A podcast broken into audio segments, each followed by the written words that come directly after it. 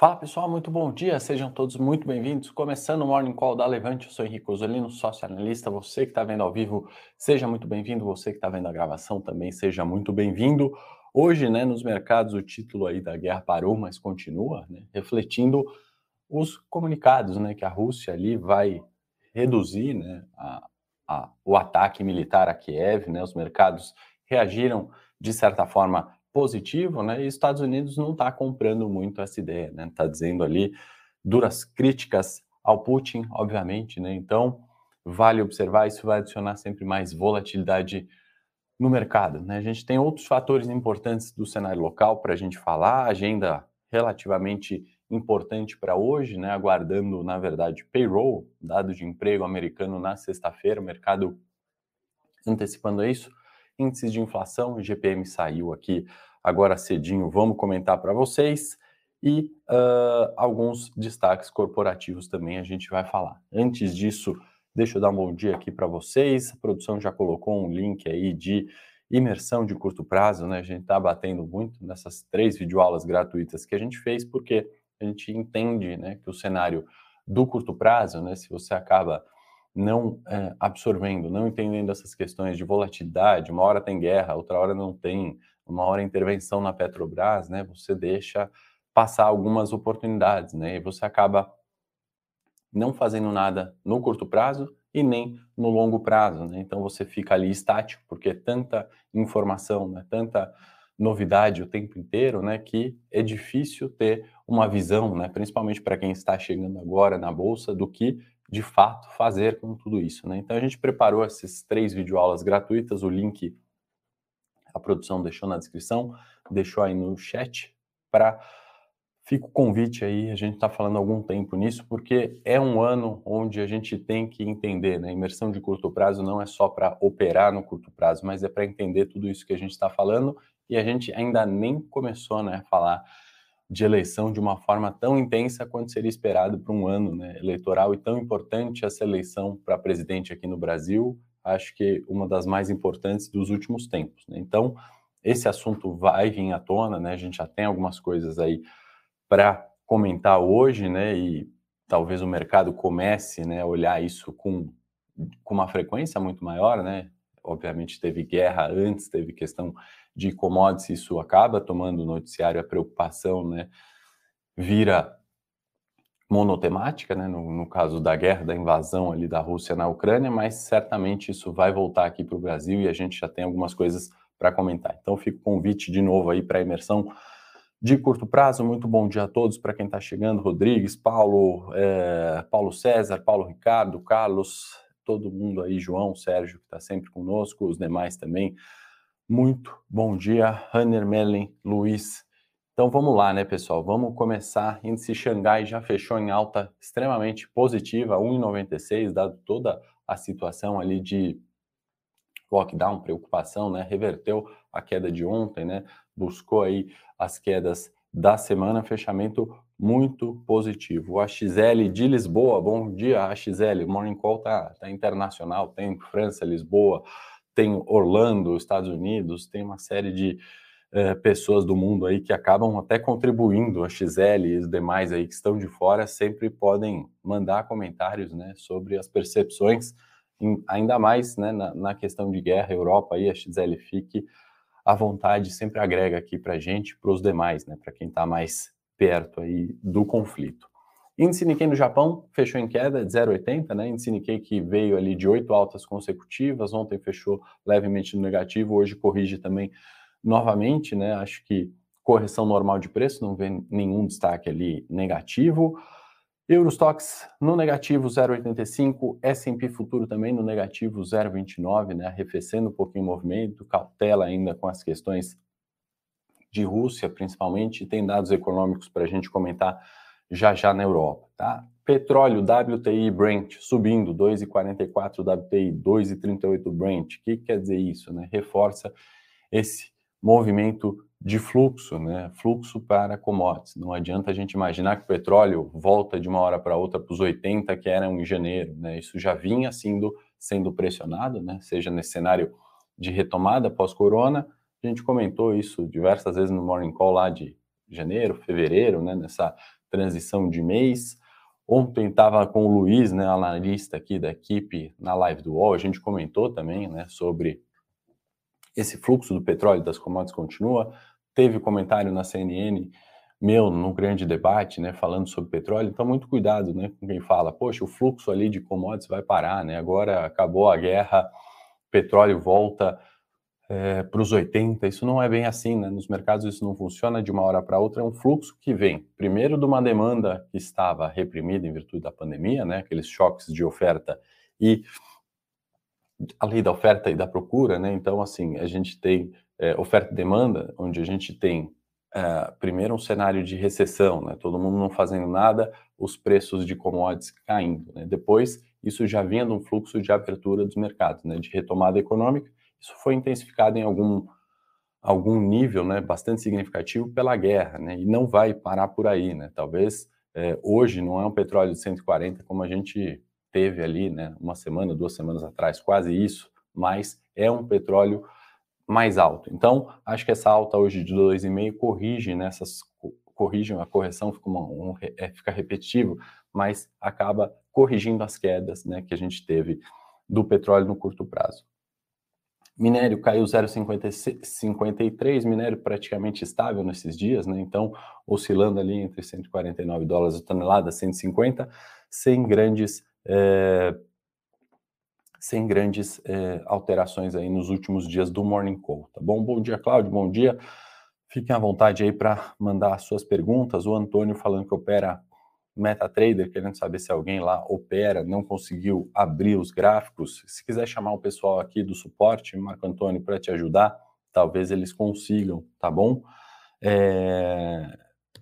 O Reinaldo está falando que não está tendo retorno pelo WhatsApp.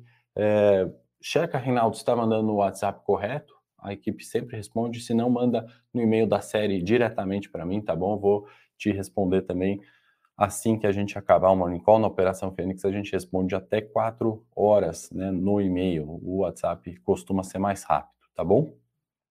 É, o Carlos falou que fechou via ontem com retorno de 257 em menos de 10 dias já está paga a assinatura anual da série. Parabéns. Obrigado, Carlos. Parabéns para você aí que executou a operação, para você que está confiando na gente. Eu que agradeço você. Pessoal, um monte de dúvida do Fênix. Pessoal, manda para o e-mail, tá bom? A gente sempre responde. O Eduardo falando que eu melhorei da voz, que bom. Não sei se eu fiz aí é, os procedimentos certos, ainda estou um pouco gripado, mas obrigado pela preocupação, Eduardo.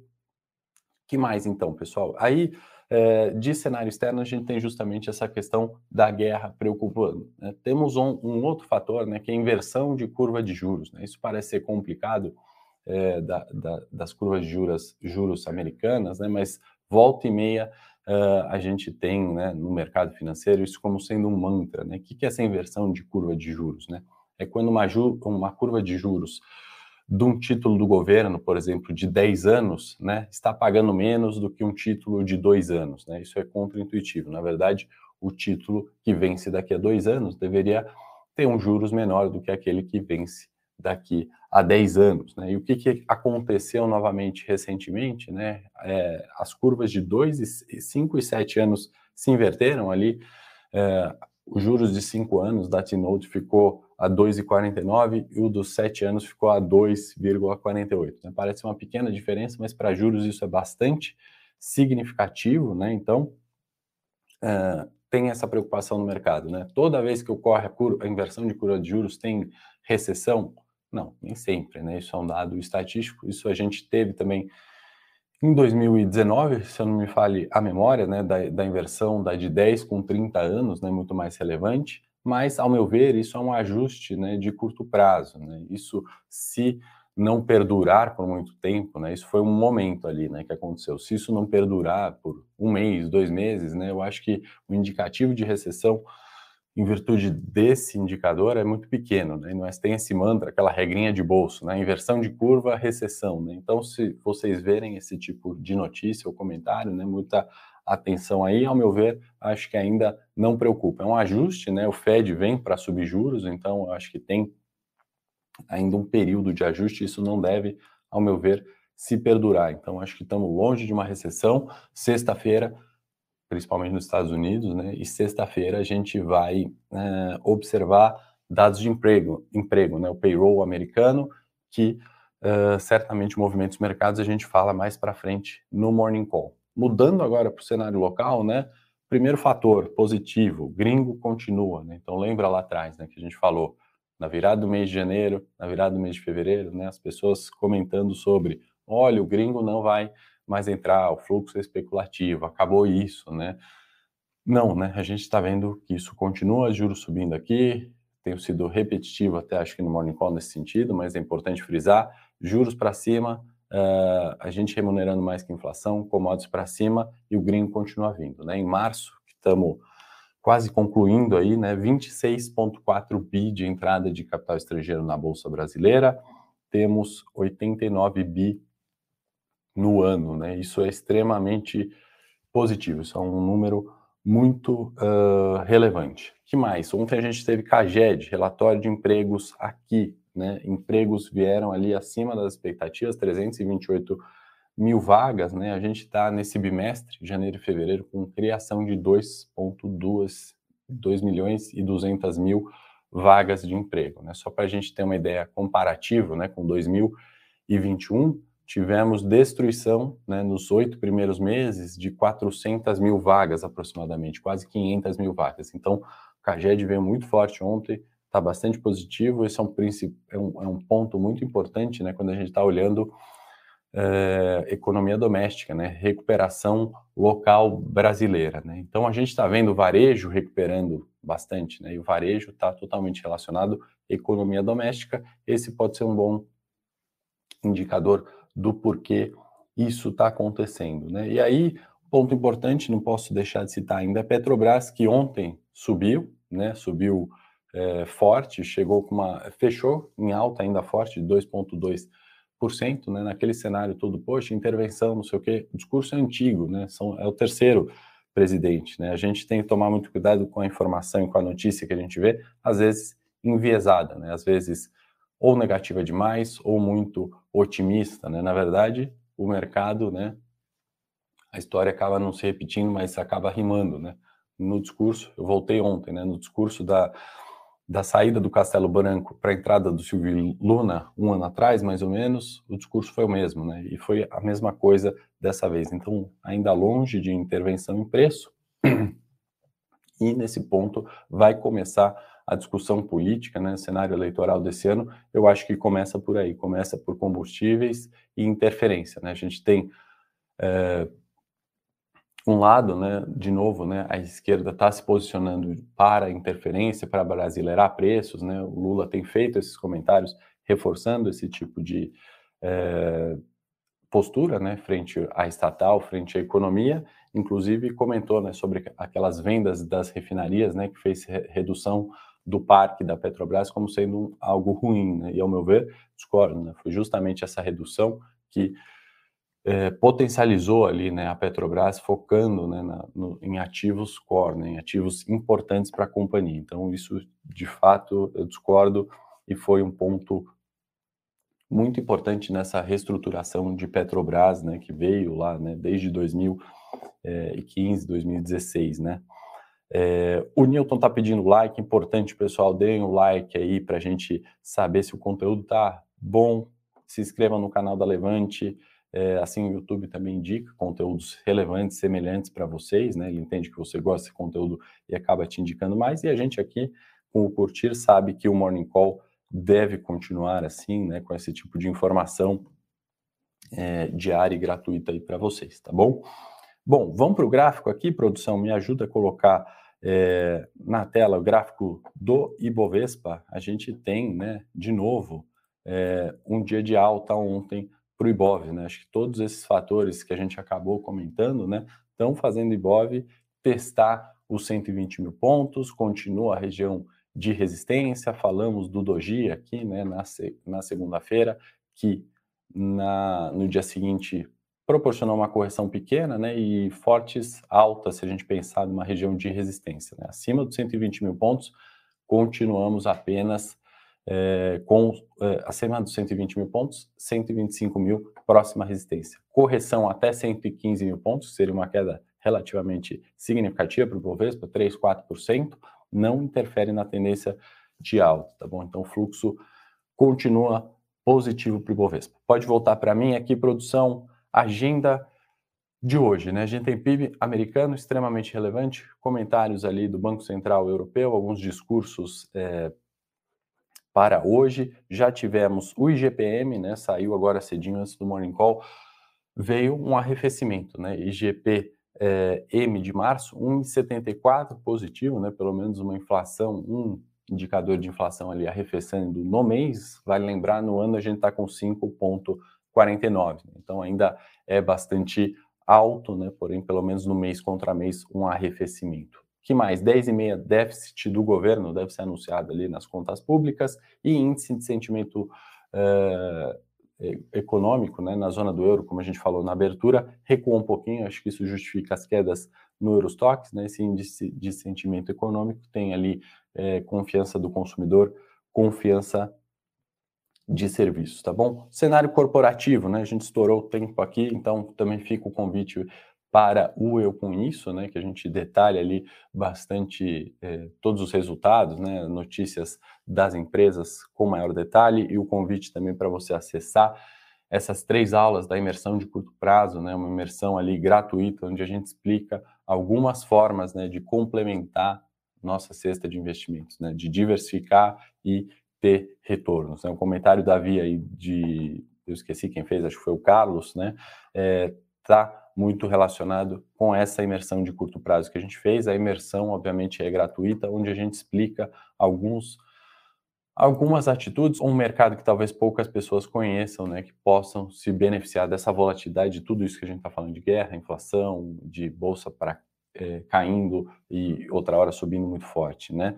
Importante a gente conhecer isso, por isso estamos batendo nessa tecla. Corporativo, então, para a gente concluir. A Vale e Samarco, né, a discussão ali da recuperação judicial da Samarco, né, os credores, é, enfim, toda essa proposta de reestruturação né, ainda não chegou numa conclusão. Ontem isso foi discutido. É, talvez Vale tenha recuado por isso também, né, mas ainda não temos um acordo. Veio Redditor, né, é, resultado com lucro líquido de 419 milhões, né? O EBITDA crescendo ali 24%. Para mim teve é, um resultado misto, né? Poderia, ao meu ver, ter sido bem melhor. Não vou comentar ainda detalhes aqui, não eu com isso você tem isso. Tivemos diversas small caps aí apresentando resultados. Vou destacar aqui a Eletromídia, que reverteu prejuízo né, de 10 milhões para 15 milhões. Eletromídia que está para bater um papo aqui comigo, o pessoal da Eletromídia, é, em algum momento é, a gente viria aqui gravar e teve uh, a questão de guerra, né? A gente adiou esse bate-papo e outras small caps aí também fizeram suas divulgações, tá? Bradespar tem uma proposta né, para pagar 600 milhões de dividendos, isso vai ser discutido em 29 de abril, anunciou é, é, é, esse, esse montante aí, quem sabe então fiquem atentos acionistas da Bradespar. Para novidades, a gente vai trazer aqui até o fim de abril, se essa data, obviamente, for confirmada. Tá bom, pessoal? No mais, acho que as principais informações para hoje são essas. Amanhã, 8 e meia da manhã, volto. Não esqueça de acessar a imersão de curto prazo aí, são três videoaulas gratuitas. Obrigado pelas perguntas, considerações e até amanhã. Bom dia a todos. Para saber mais sobre a Levante, siga o nosso perfil no Instagram, levante.investimentos. Se inscreva no nosso canal do YouTube, Levante Investimentos. E para acompanhar as notícias do dia a dia e mais sobre a Levante, acesse nosso site levante.com.br.